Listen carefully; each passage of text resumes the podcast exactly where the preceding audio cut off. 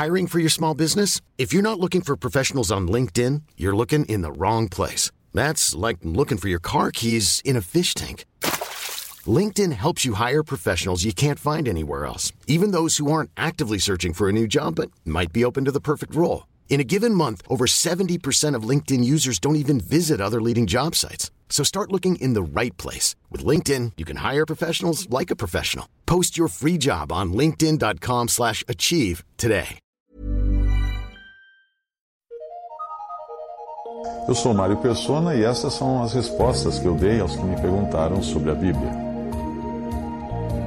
Você perguntou se nós nos lembraremos no céu o que nós passamos na terra, o que nós vivemos aqui na terra. Sim, a Bíblia apresenta muitas evidências de que nós continuaremos a ser as pessoas que fomos na terra.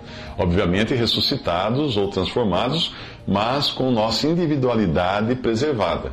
Portanto, nós nos lembraremos de pessoas e eventos da nossa vida aqui, mas é preciso lembrar que faremos isto com uma mente perfeita e não mais sujeita a apreensões, medos, remorsos, tristezas, recalques, nada disso. Em Apocalipse 6, de 9 a 11, os mártires se lembram muito bem do que aconteceu na terra e do sofrimento que passaram. O que ocorre é uma mudança de perspectiva no modo como nós enxergamos as coisas, mas não sofreremos uma lavagem cerebral que venha apagar as nossas memórias. Lá em Apocalipse 6, de 9 a 11, diz: Quando ele abriu o quinto selo, vi debaixo do altar as almas daqueles que tinham sido mortos por causa da palavra de Deus e por causa do testemunho que sustentavam.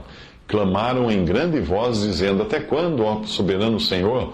Santo e verdadeiro, não julgas nem vingas o nosso sangue dos que habitam sobre a terra?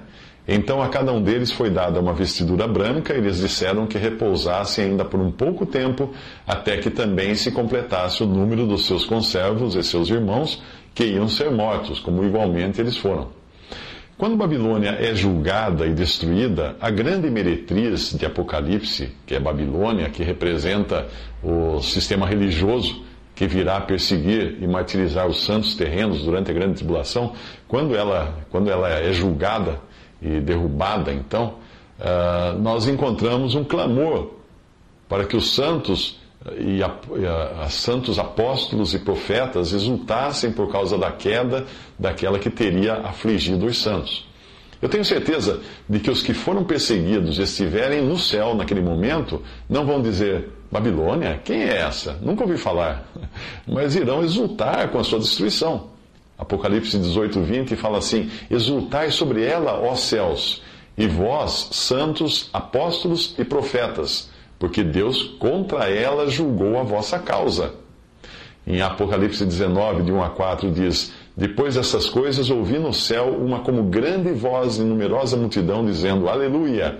A salvação e a glória e o poder são do nosso Deus, porquanto verdadeiros e justos são os seus juízos, pois julgou a grande meretriz, que corrompia a terra com a sua prostituição, e das mãos dela vingou o sangue dos seus servos. Segunda vez disseram aleluia, e a sua fumaça sobe, pelo, sobe pelos séculos dos séculos. Os vinte e quatro anciãos e os quatro seres viventes prostraram-se e adoraram a Deus, que se acha sentado no trono, dizendo: Amém, aleluia. Quando o Senhor Jesus voltar, com todos os santos que estão, que então estiverem com ele nos céus, tanto os que ressuscitaram quanto os que foram arrebatados, Seria absurdo pensar naquela imensa multidão descendo para a batalha contra a besta e os reis da terra e ignorando a razão de tudo aquilo. Eles estão vindo para batalhar contra os reis, contra a besta, os reis. Como é que eles vão ignorar? Você não seria capaz de imaginar se perguntando ao santo ao seu lado algo, algo assim: aonde nós vamos mesmo? Terra? Que terra? O que aconteceu lá para merecer esse juízo? Besta? Que besta? Que besta é essa? De que falsos profetas estão falando por aí? Não, não vai acontecer assim. Apocalipse 19, de 11 a 19, diz: Vi o céu aberto, e eis um cavalo branco. O seu cavaleiro se chama Fiel e Verdadeiro, e julga e peleja com justiça. E seguiam-no os exércitos que há no céu, montados, montando cavalos brancos com vestiduras de linho finíssimo, branco e puro. Sai da sua boca uma espada afiada, para com ela ferir as nações. E ele mesmo as regerá com cetro de ferro, e pessoalmente pisa o lagar do vinho do furor da ira do Deus Todo-Poderoso. Quando nós vemos Moisés e Elias no Monte da Transfiguração conversando com Jesus sobre as coisas que iriam acontecer em Jerusalém, a saber, a sua crucificação, eles não estão nem um pouco alheios aos acontecimentos da terra e nem precisarão assistir algum telejornal lá no céu para saberem das coisas que acontecem na terra. E quando voltassem para o céu, logo depois, é evidente que não teriam apagadas da memória a lembrança daqueles momentos que passaram com o Senhor no Monte da Transfiguração. Lá em Lucas 9, 30 31, eis que dois varões falavam com ele, Moisés e Elias, os quais apareceram em glória e falavam da sua partida, que ele estava para cumprir em Jerusalém. Quando João, no capítulo 4 de Apocalipse, é arrebatado aos céus, fica claro que ele passa a assistir de camarote os eventos que se desenrolam na terra. O céu não é um lugar alheio aos acontecimentos da terra, porque tudo o que acontece aqui tem consequências eternas e serão registradas eh, para sempre no céu. O simples fato de encontrarmos as multidões celestiais adorando o cordeiro que havia sido morto demonstra que todos ali têm clara consciência da morte de Cristo e da razão disso ter acontecido. Na história do rico e Lázaro, a vida na terra continua na memória de quem já morreu, e o rico pede até que Lázaro seja mandado para avisar seus irmãos, ou seja, ele se lembra dos seus irmãos. Seria estranho pensar que o rico no Hades tivesse conhecimento de coisas na terra que estivessem vedadas à memória uh, daqueles que já estivessem no céu. Não. Além disso, Lázaro é confortado estando no céu, e não faria sentido ele ser confortado se não soubesse de que estaria ali sendo confortado. E, ou então que o rico atormentado não tivesse consciência do porquê, da razão de estar sendo atormentado ali. Lucas 16, 25 diz: Disse, porém, Abraão: Filho, lembra-te de que recebeste os seus bens em tua vida, na terra, e Lázaro igualmente os males, onde? Na, na vida na terra. Agora, porém, aqui ele está consolado, e tu em tormentos. Se as pessoas no céu estivessem alheias aos acontecimentos da terra, como poderia haver maior júbilo no céu por um pecador que se arrepende do que por 99 justos que não necessitam de arrependimento? Lucas 15, 7. Embora seja válido pensar que os anjos de Deus se alegrem com cada conversão, o texto vai além de afirmar, vai além de apenas os anjos, ao afirmar que há júbilo diante dos anjos de Deus por um pecador que se arrepende. Lucas 15, 10. O que significa que não está falando diretamente dos anjos, mas daqueles que estão diante dos anjos, ou seja, os santos redimidos. E como eles poderiam se regozijar se ignorassem quem são aqueles que se arrependem na terra, de que, do, do que eles estão arrependidos e de como eles conseguiram chegar, puderam chegar a esse arrependimento? Seria muito estranho aplicar 2 Coríntios 5,10 a pessoas que fossem pegas de surpresa no céu, indagando: como assim? De quem ele está falando? Qual foi o mal que eu fiz? O tribunal de Cristo para os salvos não tem um caráter de julgamento da pessoa, mas de suas obras apenas porque os salvos já foram julgados em Cristo na cruz. Mas para os perdidos haverá condenação, sim, com base nas mesmas obras más que praticaram em vida. Vamos ler essa passagem que fala um pouco sobre isso. 1 Coríntios 3, de 12 a 15. Contudo, se o que alguém edifica sobre o fundamento é ouro, prata, pedra, pedras preciosas, madeira, feno, palha, manifesta se tornará a obra de cada um, pois o dia a demonstrará porque está, está sendo revelada pelo fogo.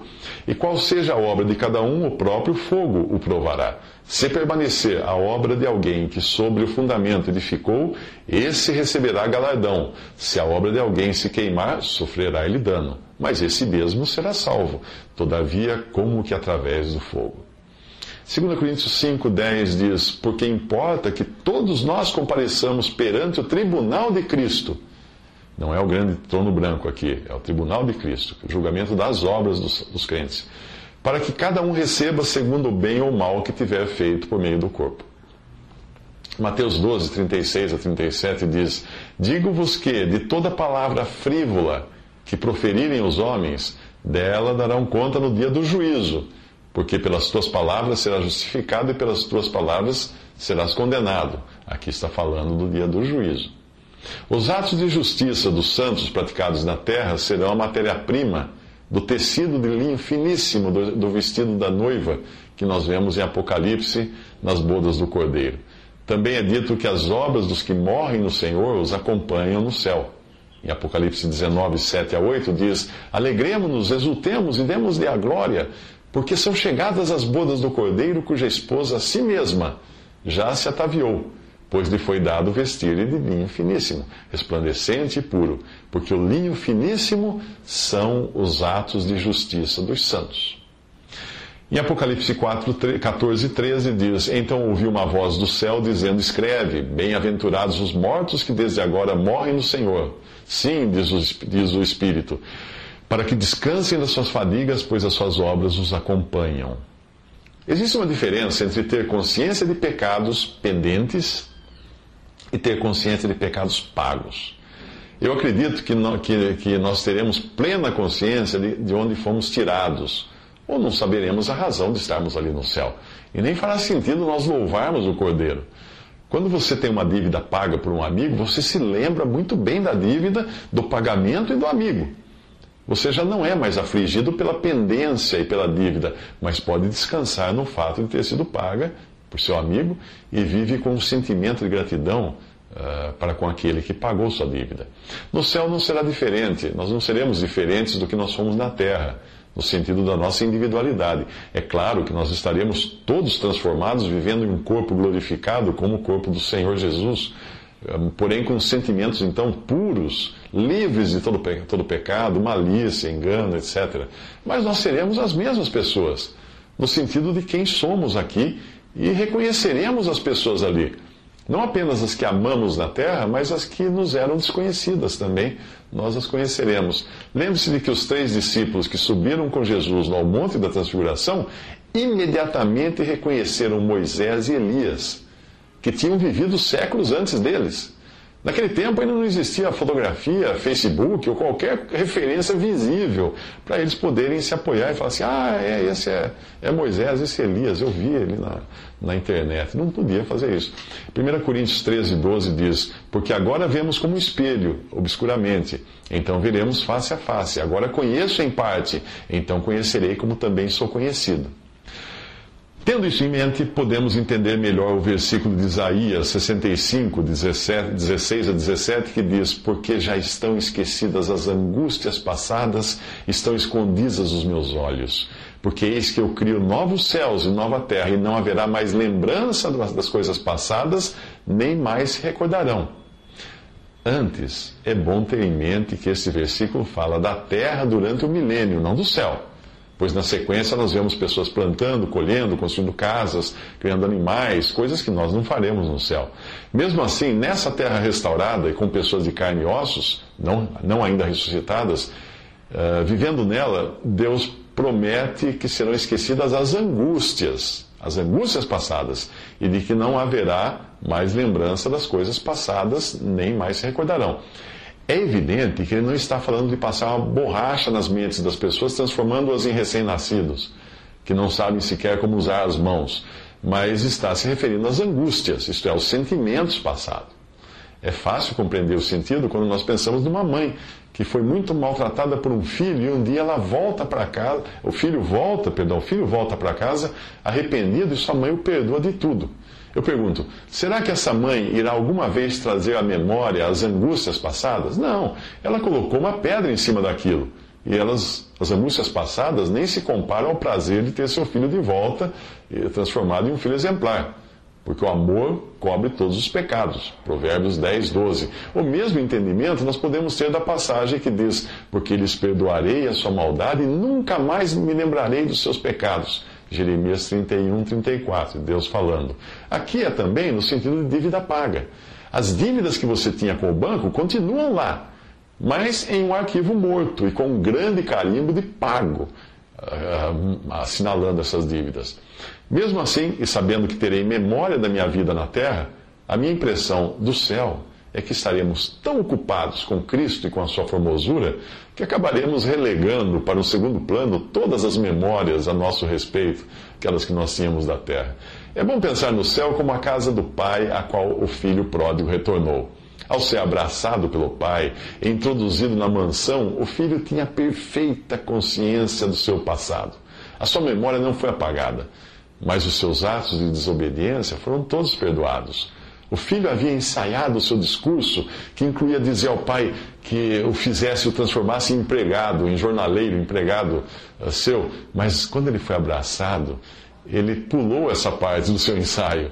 Ele entendeu que aquele pai jamais o colocaria numa posição menor do que filho, com todos os direitos e privilégios. Em nenhum momento na história você escuta o pai trazer à tona a vida errada do filho, relembrar a vida errada do filho. Ao contrário, tudo é festa, tudo é alegria por seu retorno ao lar.